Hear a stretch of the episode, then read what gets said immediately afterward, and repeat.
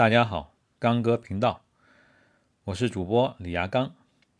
今天聊的主题呢，是中国乃至亚洲男人的骄傲苏炳添。那天奥运会百米半决赛，苏炳添超水平发挥，跑出了九秒八三的新亚洲纪录，让人看的是热血沸腾。有人呢就写了篇文章，说暨南大学从此成为独此一家的九八三高校。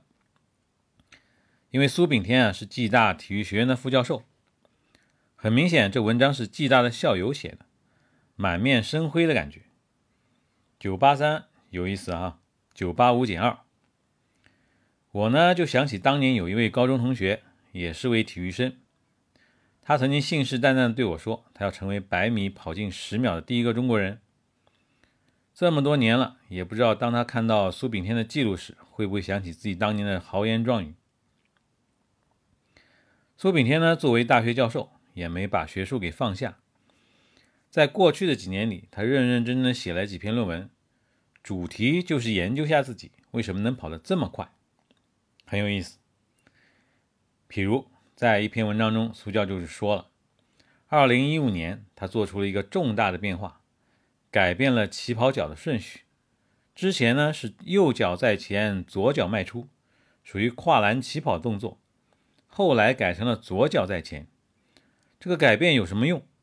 二零一四年的时候，他跑百米用四十七步，改了之后是四十八步，步幅变小，但是成绩却因此而提高。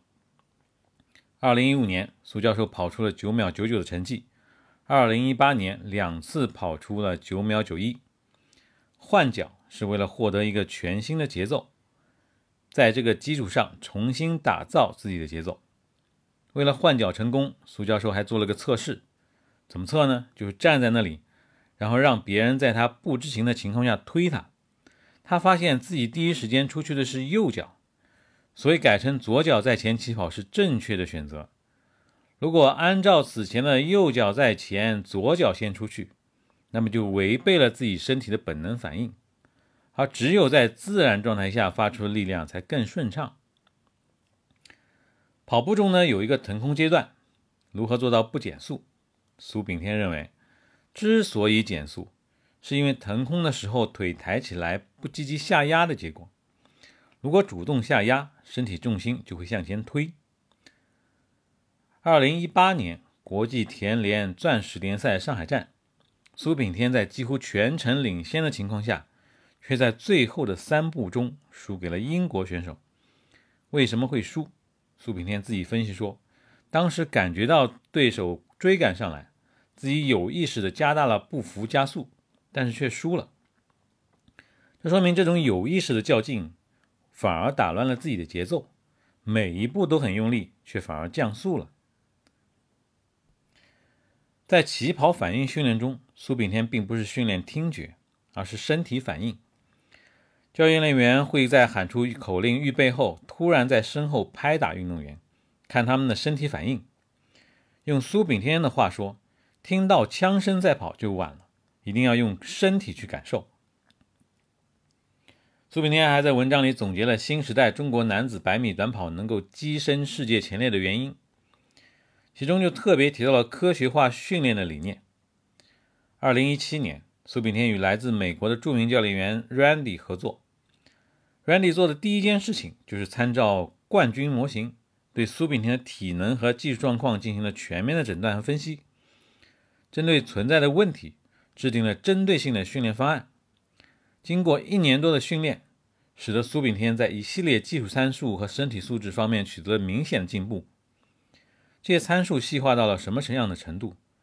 比如前起跑器的距离从之前的五十五厘米调整为五十八厘米。预备起跑时，前置腿膝关节的角度从八十四点六度调整为九十八点三度。第一步的步长从一点零七米调整为一点一五米，简直是叹为观止。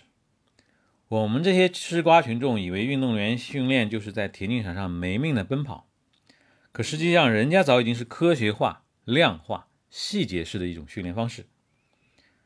看完苏炳添对自己的研究文章。你不由得对他的佩服又增加了不少。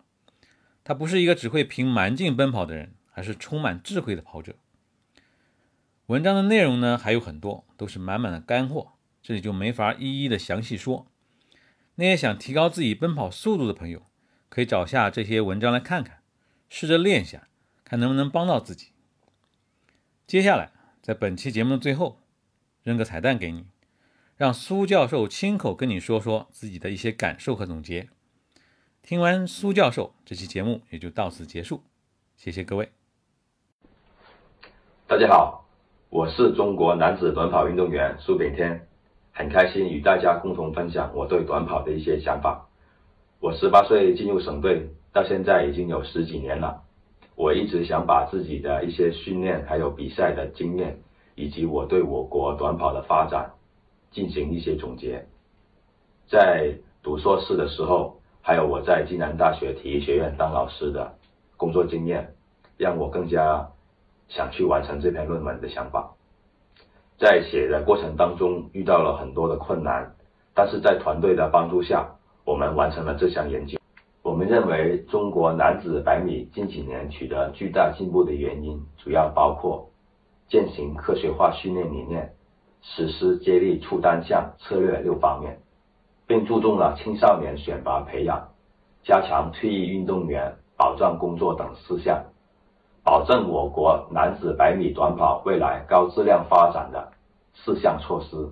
最后，我们认为科技助力、传承和创新等四项经验是我国竞技体育发展可借鉴的一点启示。